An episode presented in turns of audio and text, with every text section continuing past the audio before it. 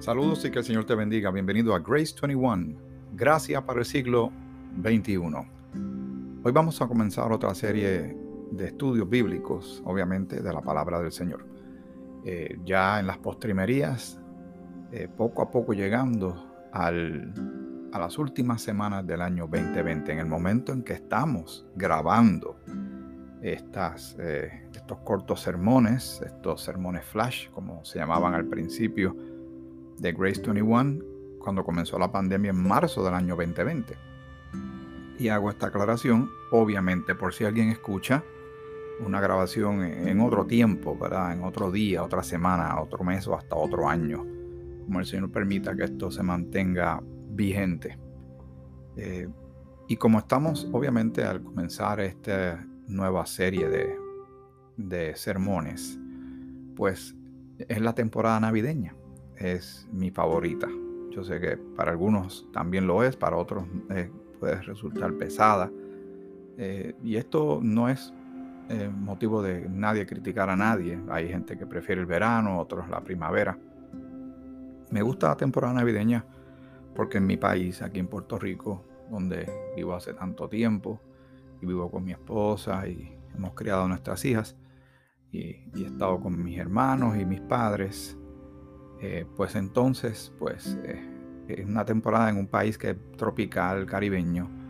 Los meses de, noviembre en adelante, como hasta más o menos febrero y marzo, son más frescos, más eh, la temperatura es agradable. Y la Navidad, lo que llamamos la temporada navideña en, en Puerto Rico, es la Navidad más larga del mundo. Y no estoy exagerando. Eh, literalmente ya uno ve decoraciones desde el mes de octubre, algunos se atreven hasta poner algo en septiembre.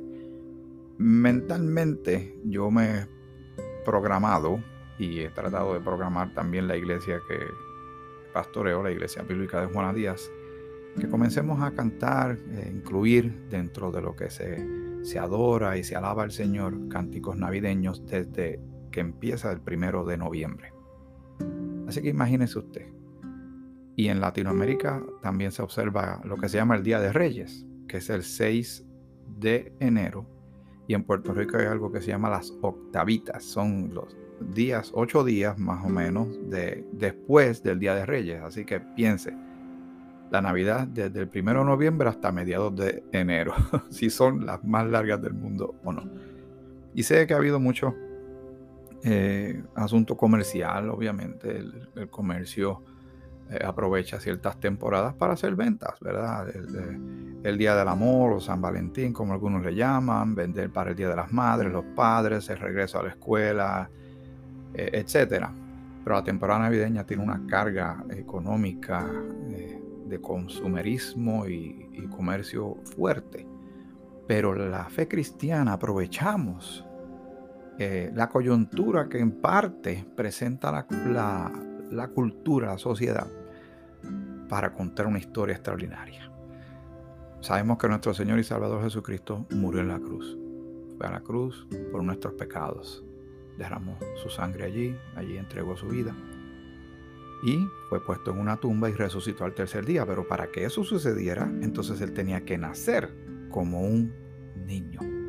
Como un bebé de carne y hueso. Como bien lo explica en una parte de, de, de Romanos. Déjame traer la Biblia por aquí, tenerla cerquita, y donde habla de que el pecado entró por un hombre, pues entonces tendría que salir por un hombre. Hemos mencionado y hemos meditado en esto en más de una ocasión, pero tendría que ser un hombre muy particular. La misma escritura dice en Romanos capítulo 6 eh, de que todos somos pecadores, ¿verdad? Eh, lo mencionan en más de una eh, porción de la escritura. El Señor nos deja saber nuestra condición de, pecadores y por eso fue que el Señor envió a Jesucristo para, para rescatarnos, ¿verdad? Voy a aprovechar que estoy mencionando estas cosas que son preliminares para ir entrando poco a poco de lleno en el tema que tenemos para, para hoy. En, en primera de Timoteo, el capítulo 1, el versículo 15. Desde el 14 entonces, para tener un mejor contexto, primera de Timoteo 1.14 dice, pero la gracia de nuestro Señor fue más abundante con la fe y el amor que es en Cristo Jesús. Ahora el versículo 15, importante. palabra fiel y digna de ser recibida por todos.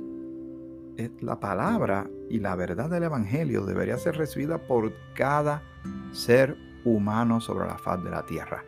Lamentablemente no es así. Muchos, millones han creído en el pasado y millones son creyentes en este momento y, esperamos que millones lo sean en el futuro hasta que el Señor empiece a, y, empiecen a correr todas las cosas, a desatarse todas las cosas que se tienen que cumplir de la profecía.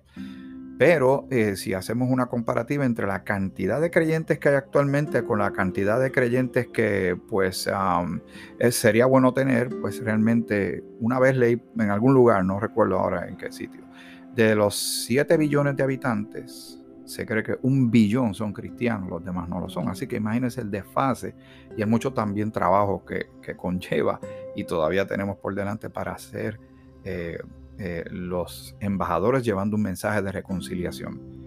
Palabra fiel y digna de ser recibida por todos. ¿Cuál es esta palabra? Que Cristo Jesús vino al mundo para salvar a los pecadores, de los cuales yo soy el primero, dice el apóstol Pablo y hemos meditado también eh, anteriormente en esta historia y testimonio extraordinario del poder transformador de Dios, que eh, este hombre era un perseguidor, ¿verdad? como leí en, el título de un libro o de un artículo, de Saulo a Pablo. Así de grande fue el cambio. De un perseguidor de cristianos a ser un embajador de Cristo, un predicador del mensaje de la gracia, un mensaje claro que el Señor no hace excepción de personas, que cualquiera que, que cree en Cristo como Señor y Salvador, el Señor le recibe y le salva. Eso es garantizado de parte del Señor. Pero ¿qué queda de uno? Creer en fe y seguir a Cristo. Creer que Cristo murió en la cruz. Fue sepultado, resucitó al tercer día, como bien dice en primera de Corintios el capítulo 15, el versículo 3 en adelante, eh, más o menos. Así que entró el pecado por un hombre.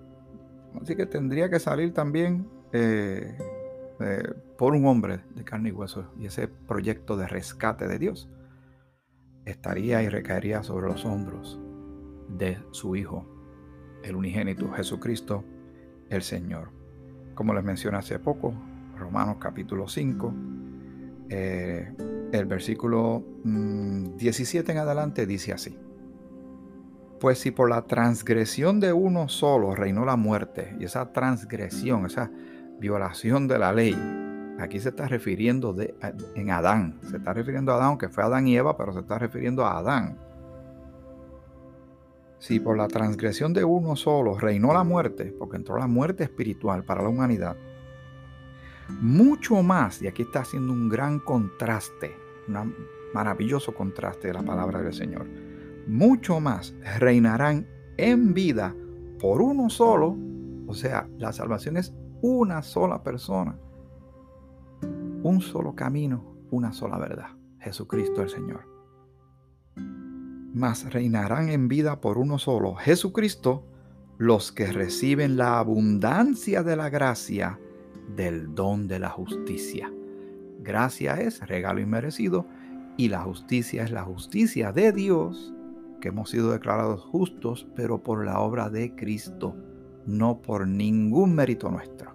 La salvación no es por obras, es por la fe en Cristo, por algo le llaman Salvador.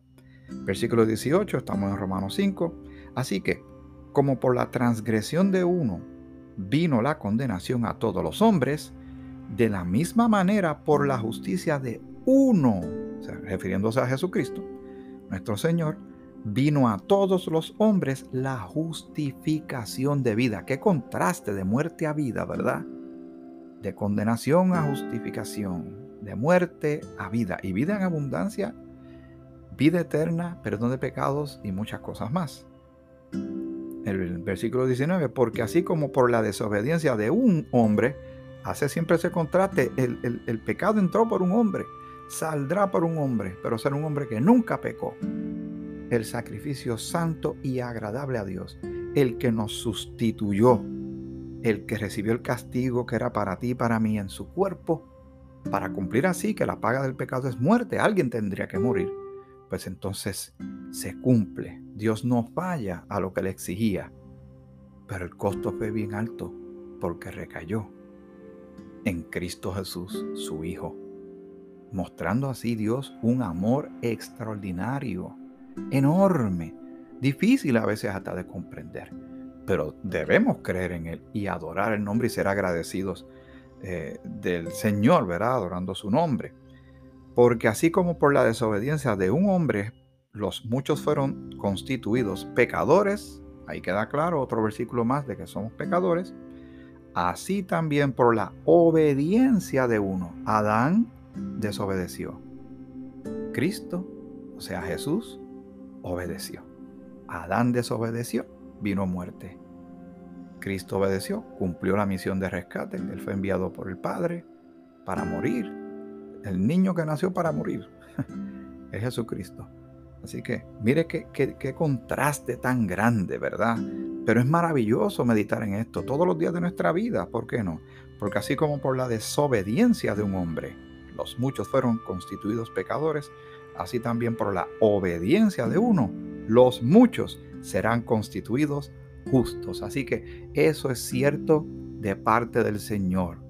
A veces sé que te puede suceder a ti, me puede suceder a mí, que hay momentos que, ay, nuestra fe se sacude, empiezan a haber dudas, realmente el Señor me habrá perdonado, me habrá salvado, y es, eso, eso es un camino de dolor y es un grave error, un gravísimo error tener ese pensamiento porque estamos poniendo en duda precisamente al Dios que todo lo cumple, lo que promete cumple. Y ese fue el gravísimo error de Adán y Eva, que andando con Dios y habiendo recibido directrices, o sea, instrucciones directas del Creador, cuando vino la serpiente y le dijo, con que Dios os ha dicho, poniendo en duda a Dios, ellos, en el fondo, cuando uno lo mira bien, dudaron de Dios o no le creyeron y mire dónde estamos, el daño tan grande que el pecado ha causado a la humanidad y a tu vida y a la mía. Así mismo. Versículo 20. Pero la ley se introdujo para que el pecado abundase, porque al haber ley, lo que, lo que establecía claramente Jehová, las reglas que él establecía, se, se notaba claramente que nosotros éramos incapaces de cumplir con esa ley. Porque Dios es un Dios santo y perfecto y nosotros pues no lo somos, obviamente. Pero la ley se introdujo para que el pecado abundase, más cuando el pecado, el pecado abundó, sobreabundó la gracia. Que el Señor está ahora mismo salvando pecadores que se acerquen por la fe en Cristo. Versículo 21, para terminar esta parte, para que así como el pecado reinó para muerte, así también la gracia reine por la justicia para vida eterna mediante Jesucristo, Señor nuestro. Maravillosas noticias, fantásticas noticias. Glorias sean dadas al Señor. Esa es simplemente parte de una introducción tanto larga, ¿verdad? Que queríamos hacer para entrar en esta nueva serie eh, sobre este regalo de Dios. Vamos a llamarle el regalo de Dios para no complicarnos mucho con eh, muchos títulos, verás rebuscados, no, vamos a considerarlo bien básico, porque vamos a ver claramente, la bondad de Dios, la gracia de Dios, el amor de Dios para contigo y para conmigo. Vamos, esta historia viene desde bien atrás, bien atrás. Desde el Edén se sabía que Dios haría algo para salvar a la humanidad. Lo vimos también cuando eh, Dios, cuando lo del diluvio, que Dios le dijo a Noé que hiciera esta arca. El arca era salvación para salvar de juicio, del juicio que, vendría en este caso un diluvio. Cuando Abraham el Señor le pidió que sacrificara a su hijo Isaac, que no lo tuvo que hacer, pero Abraham iba literalmente a sacrificar a su hijo sobre un altar, porque era un hombre de fe que obedecía a Dios. Dios no lo dejó que lo hiciera, pero tenía que haber un sacrificio. Y cuando él miró para el lado, porque el hijo le preguntó, ¿dónde está el, sacrificio? Y, Abraham le dijo a su hijo, Dios proveerá. Él no sabía que en ese momento el sacrificio era él mismo, pero eh, no lo tuvo que hacer. Y cuando miraron, ahí había un carnero enredado en, unas matas, algún tipo de enredadera o algo. Y ahí se ve la mano de Dios que sería Dios el que iba a proveer. Cuando estuvo la batalla aquella campal donde los eh, hebreos estaban esclavizados por varios siglos en, Egipto y vieron aquella batalla campal entre Dios y, el faraón que no quería dejar salir a su pueblo. Eh, Dios levanta a Moisés como un caudillo, como una figura de Cristo que viene a salvar a su pueblo. Eh, y llegó el momento en que Dios le dio la instrucción a su pueblo de que eh, pintaran, ¿verdad?, con, sangre de cordero los marcos de las puertas, porque iba a pasar la muerte donde morirían los primogénitos de aquellos que no hicieran eso que Dios les mandó. Bueno, se lo, envió realmente al pueblo hebreo. Y así sucedió que cuando la muerte fue pasando, no tocó a los primogénitos de los hebreos, pero sí a los de los egipcios, dando a entender que la sangre del cordero. ¿Ves cómo las piezas van encajando? Como esta historia es lineal, la sangre de Cristo nos limpia de todo pecado. Lo que pasa es que estos eventos que yo le estoy hablando sucedieron siglos antes del nacimiento de Jesús y de su entrega de su vida en el, el Calvario, en la cruz, el sacrificio que él hizo en favor de todos nosotros pero es para que vean, tú y yo meditemos lo poderoso, glorioso y maravilloso que es nuestro Señor. Tan importante que es esta palabra. Nos da, nos llena de esperanza el saber que así como todo esto se cumplió con una perfección quirúrgica, con una precisión pasmosa que solo Dios podía controlar esto a través de tantos siglos eso nos da a nosotros la certeza y la esperanza que lo que falta por cumplirse va a ser así de preciso. Dios no dejará nada sin cumplir. Ese es tu Dios y mi Dios. En Isaías el capítulo 9, Isaías el capítulo 9 para ir a, a, lo que era profecía, lo que se venía anunciando que Dios haría ya ahora más específico, mucho más específico. Eh, recuerden también que Jehová le envió al pueblo hebreo a que hicieran sacrificios. Y era muy específico lo que él pedía, porque tenía que ser eh, no cualquier animal, tenía que ser eh, limpio, etc. Dando a entender que el sacrificio que vendría para salvar a la humanidad tendría que ser limpio. ¿Ves? No puede ser ningún ser humano, no puede ser cualquier persona. Por amor y porque no había de otra no había de otra. Dios mismo resolvió nuestro dilema existencial, que siendo pecadores no podíamos ser el sacrificio, no puede haber un ser humano sobre la paz de la tierra que fuera eh, capaz de cumplir con las exigencias de un Dios santo para salvar a la humanidad. Tendría que ser a su manera, pero todo a su debido tiempo. Pero así se cumplió. Porque ahora estamos hablando en tiempo pasado. Ahora estamos esperando encontrarnos con nuestro Salvador que ya vino y hizo la obra perfecta en la cruz. Pero vamos hacia atrás en los eh, pocos minutos que me quedan y vamos a Isaías, el capítulo 9. Muchos de ustedes sabrán por dónde voy, pero para ti tal vez es la primera vez que vas a escuchar esto. Para que vean cuán preciso, cómo Dios sí anticipa las cosas, pero cuántos están dispuestos a escuchar lo que Él dice y meditar y pedirle sabiduría a Dios.